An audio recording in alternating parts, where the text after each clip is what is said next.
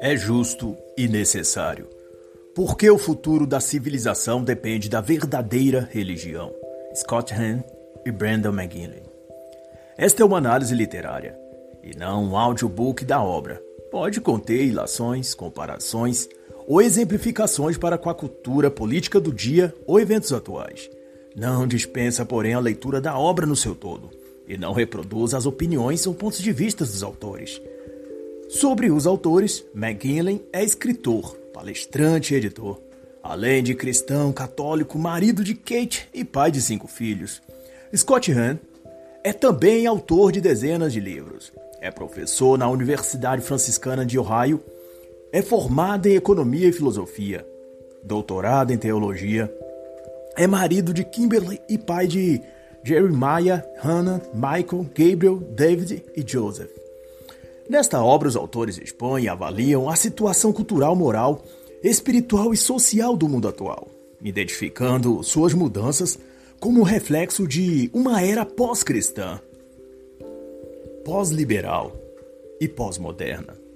E nessa análise que fazem, vão perspassar por todos os assuntos ideológicos do momento: gênero, drogas, secularismo, coletivismo mas além disso, o que torna ainda mais relevante a obra deles é que vão para além do diagnóstico e apresentam também uma proposta de solução ou cura civilizacional, como eles chamam. E para os autores, então, a questão da religião implica em toda a vida do ser humano, desde a sua relação na sociedade aos seus propósitos mais profundos e existenciais. E por isso mesmo eles desprezam a noção que vigora no meio secular de que a religião é um mero assunto privado e que não deve ser compartilhado socialmente. É a mentira de que a religião é feita para os indivíduos e não para as sociedades. Porém, o que está posto pelos autores é que nenhuma outra força senão a virtude da fé, através da cristandade, é que pode realinhar a vida humana em sociedade e oferecer ao mundo uma lente pela qual enxergar um caminho de dignidade e de alvorecer. Em vias de que o mal professado pelo mundo de apostatar de Deus e da fé conduz a uma demonização e intolerância para com o cristianismo, e dessa intolerância prospera a incredulidade, o ceticismo e a perda total de sentido existencial. E para Han e McGillen, muito disso perspassa por Karl Marx e seu Prelúdio de Evolução Social, que, segundo ele propunha, culminaria no comunismo como estado quo da sociedade. Mas para os autores, o maior problema de Marx para contra a religião é que era que a fé cristã dava às pessoas um sentido de perspectiva e perseverança que evitava delas caírem em desespero ou aderir a propostas radicais tendo ela sempre uma esperança de alcançar por outros meios seus anseios e pretensões. Para Marx, o impulso religioso e seus ensinamentos de amor, misericórdia e caridade ensinavam a paciência e perseverança e dava aos indivíduos outras armas para lutarem suas batalhas diárias sem que tivesse de fazer a revolução marxista. E isso era um atraso aos planos de Engels e de Karl Marx. Por isso, então, ao situar a religião cristã em específico como o ópio das massas, eles não estavam necessariamente reputando a religião como ruim, mas como ruim aos propósitos deles, que era o da revolução proletária, o da ditadura do proletariado. Da ótica de Marx e Engels, de acordo com Han e McKinley, o capitalismo oprimia as massas e elas buscavam na religião um remédio para amenizar as dores dessa opressão. Mas daí, ao abolir o capitalismo, acabaria as razões, motivos e necessidades para que elas buscassem esse alívio ou refrigério que ansiavam obter na religião. Não haveria razão mais para existir a religião. E aqui, Scott Brandon fazem uma correlação do que Marx pensava sobre a religião com o modo também como os cristãos modernos veem e se relacionam com o cristianismo como um hábito das sociedades humanas, um fenômeno antropológico relativista, que podemos aderir no exato sentido como alguém usa um guarda-chuva para proteger-se do mau tempo. e dispensável, portanto, quando o mau tempo passar. Mas há uma diferença, diz Scott Hahn, entre uma crença verdadeira e uma falsa. Um guarda-chuva bom e outro furado como um peneira não apresentam a mesma eficácia debaixo da chuva. Aborto e caridade, especifica ele, não podem, por exemplo, ser consideradas manifestações iguais de liberdade humana. Uma e outra coisa geram efeitos distintos numa mesma sociedade.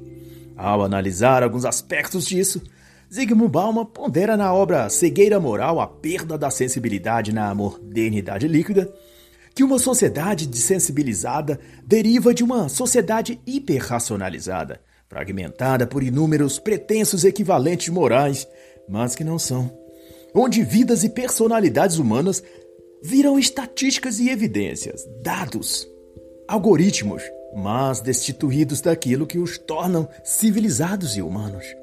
E para Han, também é isso o que afeta a religião cristã na era moderna a conformação a uma mentalidade pragmática, utilitária, onde a própria ciência reduz a fé. E esta, a fé, se torna um mero fenômeno genérico da psique, dirigida, portanto, para aspectos da nossa natureza humana, isso é, os nossos caprichos. E nesse ponto, Han McGillen denota que Karl Marx aventou uma verdade quando afirmou que a fé em Deus é um bálsamo para as feridas da mente e do espírito. E nesse sentido, os autores ponderam que falta aos próprios crentes, então, assumir isso como verdade de fé e buscar a Deus com o intuito dele ser esse refrigério e conforto.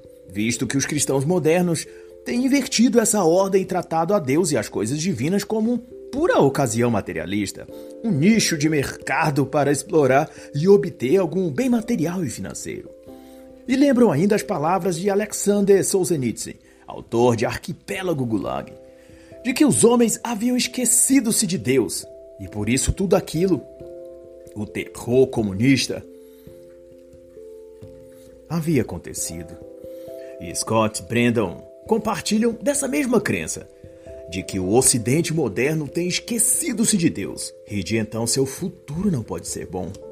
E a julgar os efeitos, então, desse materialismo em torno da fé, a conclusão para os autores é de que o século XXI vai sendo permeado por dois espectros: o de ateus professos e o de ateus práticos. E nesse último caso, o de ateus práticos, Han e McGillen destacam que sua característica mais elevada é a de fazer a sociedade crer que religião, normalmente se referindo ao cristianismo, é um assunto privado e sem deveres ou consequências para além do próprio indivíduo. E mudar essa mentalidade é o que pode salvar o indivíduo ou a sociedade de um colapso. Isso é, elevar a mente às obrigações morais que decorrem da fé cristã que assumimos. E isso remete a deveres sociais e pessoais que impactam o mundo e a existência humana.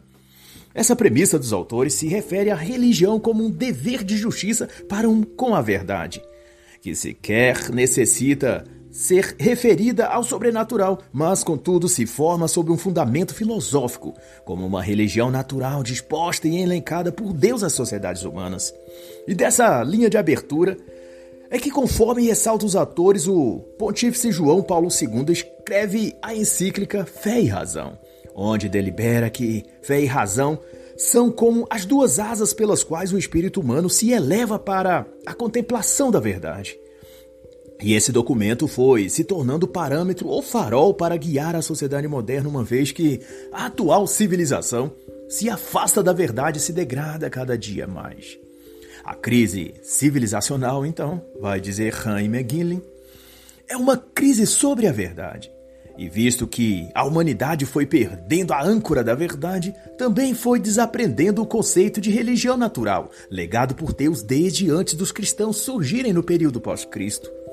Essa religião natural teria então, para os autores, a finalidade de descortinar a verdade, anteparando a fé até que viesse a revelação de Cristo, o Messias. E desde Cristo em diante, a religião natural se convergeria no cristianismo e continuaria a guiar as sociedades. Christoph Dawson, no capítulo 2 de sua obra Formação da Cristandade, elabora um raciocínio que respalda parte do que Scott Hahn e Brandon McGillen acentuam aqui. de que a história do cristianismo é a história de uma intervenção divina na história, no sentido de que a palavra de Deus, depois de revelada ao povo de Israel, se incorporou na lei e então na sociedade, e depois então fez dela participar os povos e as culturas. E para Danso, desde aí, nada na corrente da história civilizacional deixou de receber influência do cristianismo. E no decorrer de todo o capítulo, o professor Dawson vai dilucidar esse panorama de forma magistral e seus efeitos e aspectos sociais diversos. E o ponto em que Dawson e Hans se complementam é em que há um senso natural de transcendência divina disposto à humanidade desde sempre, que corresponde ao que Scott e Brandon chamam de religião natural. E não apenas esse aspecto, mas também o de que a influência na cultura, na sociedade e na maneira como governos e seus governados se dispõem a lidar com a fé religiosa predominantemente naquele lugar. Tudo isso também são intercorrências que alteram trajetórias políticas, situações econômicas ou condições ideológicas, para não dizer de posições espirituais ou morais propriamente ditos. E para realçar como isso pode ser marcante numa sociedade, Cito o exemplo do país Nicarágua, sob o regime ditatorial comunista de Daniel Ortega, que a partir de 2023 intensificou o ódio contra os cristãos e, em nome do comunismo, prendeu, deportou e fechou igrejas cristãs. Padres foram mortos ou proibidos de celebrar a Santa Missa. Freiras foram deportadas e mudanças sociais a partir do fato religioso foram perpetrados, causando convulsões na sociedade de lá e em toda a América Latina. E é isso que está destacado tanto em Dawson quanto em Han e McGillen, que civilização alguma passa incólume aos rudimentos da religião. E a resposta que um governo dá a isso é que determinará se aquela civilização irá prosperar ou decair. Outro exemplo que trago está na literatura, em História dos Hebreus, de Flávio José. No caso, o rei da Ásia, Antíoco, sucessor de Seleuco, a exemplo de seu pai, manteve e ainda piorou muito o seu agravo para com os judeus de Jerusalém, dando mostras do que se trata aqui, de que a presença religiosa possui um grau determinante de afetação na sociedade, e mesmo na política, na forma como os líderes e governos tratarão aquilo. Antíoco profanou o quanto pôde tudo que era sagrado aos judeus, desde sacrificar um porco, animal imundo na lei judaica, até promover orgias sexuais no templo de Jerusalém e no altar santo. Seus atos de loucura culminou nele determinar que os judeus, a começar pela linhagem sacerdotal, comessem carne de porco, morto em ritual de sacrifício aos deuses babilônicos.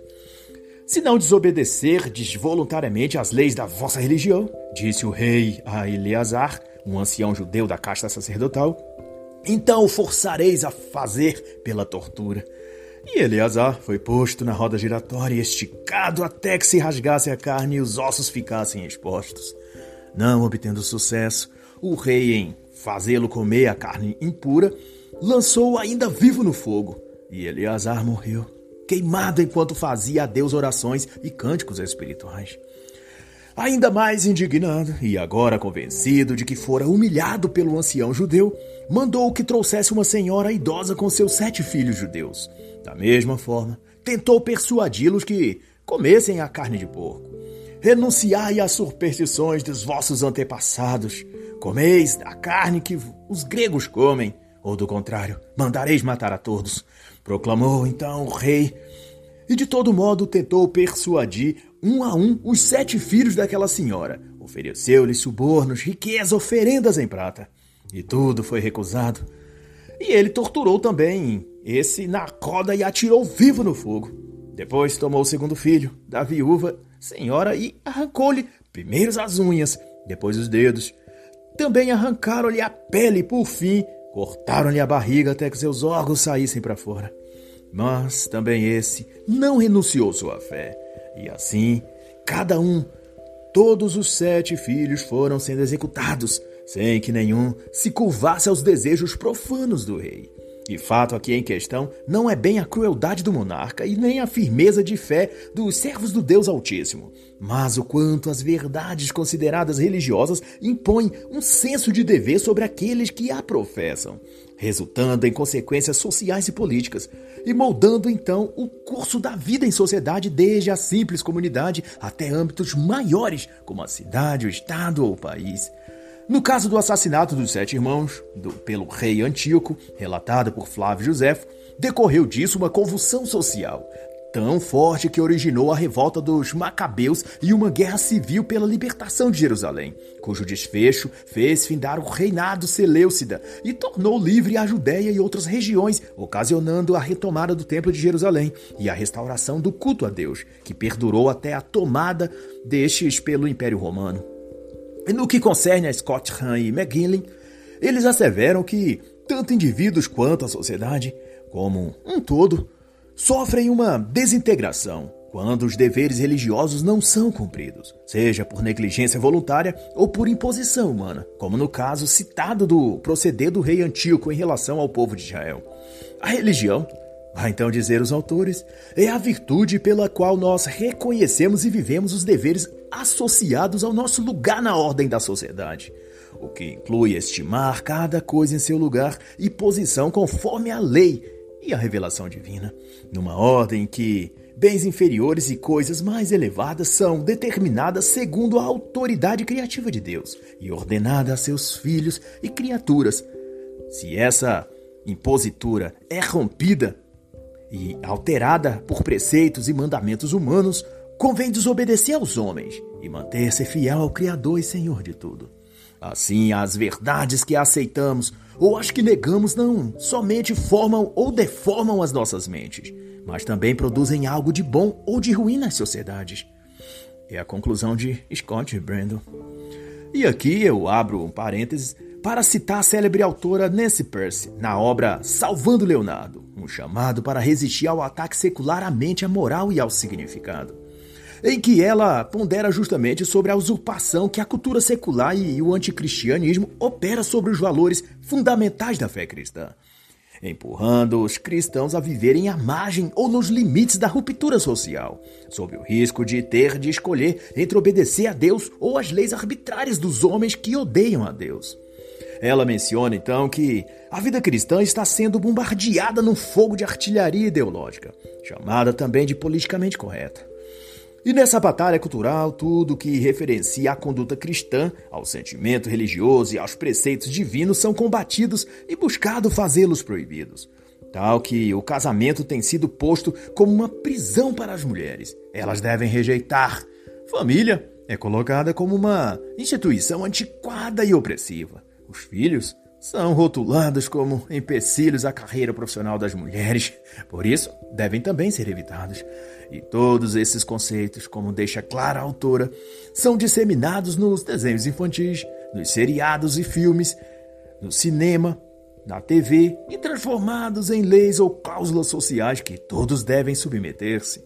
E uma vez que essas influências e inferências afetam em grau cada vez maior a proposta religiosa cristã, cedo ou tarde, cada cristão terá de escolher entre padecer sob a tirania de algum ditador, infame e diabólico como Antíoco, ou aceitar corromper-se e se contaminar com os alimentos impuros do mundo. Como já dito então, mas não custa nada repetir, a virtude da religião consiste em cumprir deveres para com a verdade, sendo a virtude, no seu mais nobre sentido, um hábito que nos orienta para o bem. E esse bem, não obstante, envolve duas dimensões: a da ordem natural e a da ordem sobrenatural. Ambas refletem-se em aspectos pessoais ou individuais e em torno também do que se refere ao coletivo ou à comunidade. Na ordem natural está inserido as virtudes da justiça, a justiça criminal, a justiça social e outras. E na ordem sobrenatural inclui-se as instituições e proceder da salvação, a liturgia, os sacramentos, a vida em santidade. Mas cabe aqui a ressalva que o conceito de justiça do qual se desdobra a assim chamada justiça social não implica nos ditames do politicamente correto que incute na mente de uns que eles são vítimas e de que uma outra categoria tem uma dívida para com eles. A virtude da justiça, segundo Deus e a Igreja, é a de dar a cada pessoa o que lhe é devido, seja a punição por atos de maldade, ou a ajuda e socorro numa qualquer necessidade. E é de então de onde nascem as rupturas sociais e convulsões que culminam em caos, anarquia e desequilíbrios como fome, disparidades e tudo mais. É quando ocorrem distorções na prática ou aplicação da justiça, quando, em nome da igualdade ou reparação social, tira-se de um para dar outro. Isso perturba a ordem social ao invés de estabelecê-la, ruindo a paz, as leis, a ordem e a própria justiça tornando a sociedade ingovernável, demandando por quanto uma força maior do Estado para conter o caos, o que gera ou instaura a ditadura ou o totalitarismo. E como, pois, essa é a tendência a que o mundo e os governos vão, sempre em oposição aos fundamentos cristãos, Rain McGill instrui que a vida cristã será sempre uma corrida contra o mundo secular sua cultura, suas modas, suas diretrizes e tendências filosóficas ou sociais. E cada vez mais o Estado e governos colocam-se opostos à religião e seus conceitos de justiça social, objetivos políticos, etc. Todos esses atuam para degradar os valores e ideais da fé, condicionando os próprios cristãos a que tenham uma vida secularizada e distante dos deveres religiosos. E os autores lembram ainda que antes os calendários litúrgicos, para exemplificar, e o calendário civil operavam paralelamente, de maneira a oportunizar que as pessoas em geral tivessem os domingos livres para participar da Santa Missa e suas atividades religiosas. Mas então, a religião foi deixando de ser essencial para governos e, e para o Estado, e toda a indústria foi então adaptado apenas para a produção e lucro. E hoje é impensável um comércio ou um mercado econômico que não opere aos domingos e feriados. Afinal, tempo é dinheiro, como dizem. Mas para Scott e Brandon, isso demonstra o lugar e importância que cada coisa recebe na sociedade. E como fica claro, tudo que é cristão ou de Deus é empurrado para subterrâneos da cultura. E tudo aquilo que é contrário a Deus ou à fé é posto em evidência na sociedade. De tal que tudo que é sagrado para a religião, o casamento, a família, a fé, são invertidos e ganham versões anticristãs ou até diabólicas, desvelando que a guerra cultural do mundo moderno tem a finalidade de destruir e subverter o cristianismo, não bastando que a cultura seja indiferente ou inclusiva ou pluralizada. Como dizem, ela sobretudo precisa ser anticristã, porque se está a travar uma guerra contra Deus, e contra a Igreja de Deus. Na obra A Igreja Católica e a Revolução Cultural, o brilhante autor Michael Jones dá um panorama quanto a tudo isso. Ele expõe que, em 1953, a CIA lançou um programa de guerra doutrinária contra a Igreja Católica, criado então pela Universidade de Georgetown e implementada através dos meios de comunicação, na época a revista Time como carro-chefe. A ideia era criar uma narrativa que orientasse a sociedade e os clérigos para uma direção específica, que ao fim tendia ao trilho progressista. E aos poucos a cúria romana fora sendo retratada como retrógrada, teimosa, tradicionalista, que oprimia com seu excesso de zelo os novos padres e os novos fiéis que não pertenciam àquele mundo litúrgico antiquado e arcaico. A partir de 1963, segundo Jones, a doutrina que tinham criado foi usada para deturpar o Concílio Vaticano II e transformá-lo no que mais tarde o Papa Bento XVI chamaria de o Concílio da Mídia. O que para Jones era resultado de uma guerra psicológica orquestrada para mudar a igreja desde dentro e secularizar aquilo que era sagrado e santo. E daí em diante, tudo que a mídia fez foi cavar mais fundo para aumentar o espaço entre a igreja e o Estado, e depois fazer o Estado se sobrepujar à fé religiosa e gradativamente então ir ocupando todo o escopo que era administrado pela religião, com o intuito de tornar a própria igreja ou a religião em algo obsoleto e por isso descartável. Mas, no entanto, ainda que essa estratégia tenha tido sucesso, o nível social, moral e até econômico das pessoas em geral não melhorou quanto mais essas mudanças iam avançando. O mundo não está melhor quanto mais a religião perde espaço. As leis não estão mais equânimes e eficazes, os costumes não estão mais edificantes, e a qualidade de vida não é melhor para os pobres e necessitados do mundo. E tudo indica que o próprio futuro da civilização depende da verdadeira religião. E que quebrar o vínculo das pessoas com a fé e devoção religiosa é o mesmo que fazer a sociedade suicidar-se. E esse é um processo gradativo que leva do esvaziamento dos seus valores superiores até culminar no esfacelamento da liberdade e aprisionamento físico ou mental, que a autora Eje Temai soube explicitar bem na sua obra Como Perder um País, os sete passos da democracia à ditadura. Muito embora, seguindo o secto jornalista de difamar a direita e justificar tudo quanto aos progressistas, ela corrobora bons argumentos ao expor que são sete os degraus de decaimento que uma cultura e sociedade pode descer até que atinja um estado de calamidade e autoritarismo, propondo ela uma escala que passa por criação de um movimento, deturpação de linguagem e corrupção da inteligência, que ela chama de perturbação da racionalidade, liberação da imoralidade, derrubada dos mecanismos judiciais e por aí vai.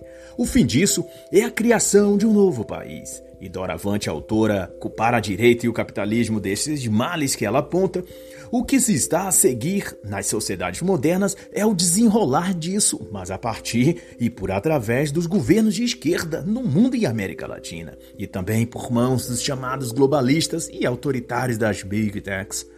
Vede que o passo 1 um citado por ela, por exemplo, em, é em toda parte sob o nome de ideologia de gênero, ambientalismo, veganismo, woke.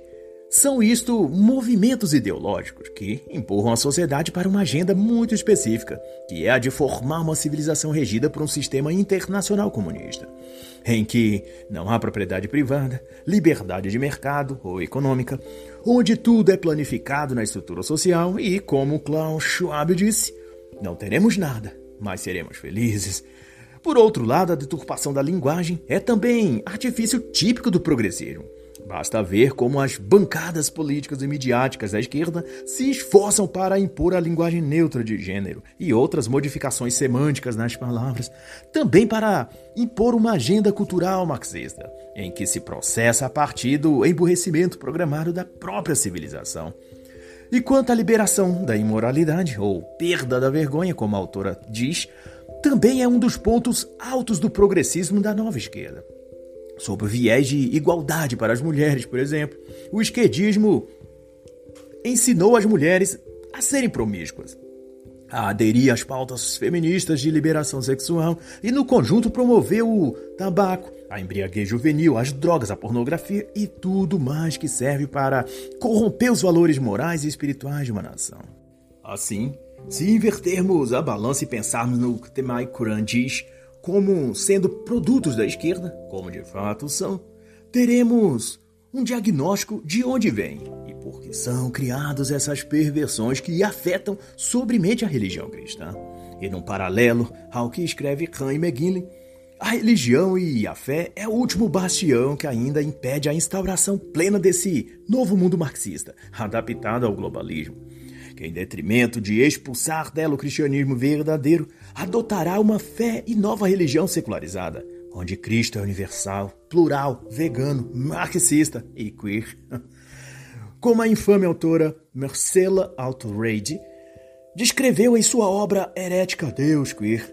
E para calar a autora Rede Temai Kuran, que acusou em sua obra direita e conservadores de apoiarem a libertinagem e moralidade. Esse postulado da senhora Reid é do início ao fim uma exaltação à promiscuidade sexual homoafetiva e poliafetiva. E ela não é nem de direita e nem conservadora. E o que tangencia essa discussão para o tema geral que Scott e Brandon discorrem aqui é que se não buscarmos a Deus na virtude da religião, somos a seguir inspirados a buscar outros substitutos, que elegeremos como símbolos da verdade, fontes da verdade ou manifestações da justiça. Mas todos errarão porque se fundamentarão nos próprios sentimentos e paixões humanas, que por mais bem intencionados, acabam resultando em mais injustiças, em mais violência, vazio e desespero. Pois a árvore má não pode dar bons frutos e nós somos essencialmente decaídos. Carregamos a semente de corrupção e cegueira espiritual desde o pecado original, dependendo, portanto, da luz divina do Espírito Santo para nos levar a caminhos superiores. Tudo bem que fazemos sem Deus acaba em mal. Basta depurar, para efeito de comparação, num exemplo meu e não dos autores, como políticos bem intencionados começam, por exemplo, um trabalho promissor depois de eleito, mas depois de pouco tempo o vemos aderindo aos mesmos esquemas e artimanhas que aqueles que os antecederam. O MBL no Brasil é um exemplo clássico. O Partido Novo é outro, mas tem vários personagens isolados que também ilustrariam muito bem essa concatenação. Mas o foco, contudo, é esse: de que o homem não consegue seguir o bem e a verdade por muito tempo se não estiver com sua base e alma em Deus. Pois somos escravos dos nossos vícios e fraquezas, e é somente a fé em Deus que satisfaz o espírito ao ponto dele resistir às paixões do mundo e sacrificar a si mesmo, como Cristo fez, em função de um propósito maior. Sem Deus, cada membro da sociedade estará apenas buscando seus próprios desejos e satisfações e, na melhor das hipóteses, será cativo ao ciclo vicioso que São Paulo apóstolo proferiu, que o bem que queria fazer não fazia, mas o mal que não queria, esse ele fazia. E por isso, goste ou não, o bem, a verdade e o belo vêm ao mundo por através da virtude da religião e toma também forma, mas atitudes de piedade nas escolhas morais e na decisão de viver a trajetória de santidade que Cristo viveu nessa terra apesar de todos os altos e baixos que, enquanto seres humanos, todos enfrentamos. E por assim que a verdadeira religião não apenas conduz a uma civilização melhor, mas como também se faz o único caminho justo e necessário para que o mundo não colapse. E eu e você não caiamos na ilusão do desespero. Porque assim está escrito: Todo que é nascido de Deus vence o mundo. E esta é a vitória que vence o mundo: a nossa fé. E assim encerra a análise da obra. É justo e necessário, porque o futuro da civilização depende da verdadeira religião. Scott Hahn e Brandon McKinley.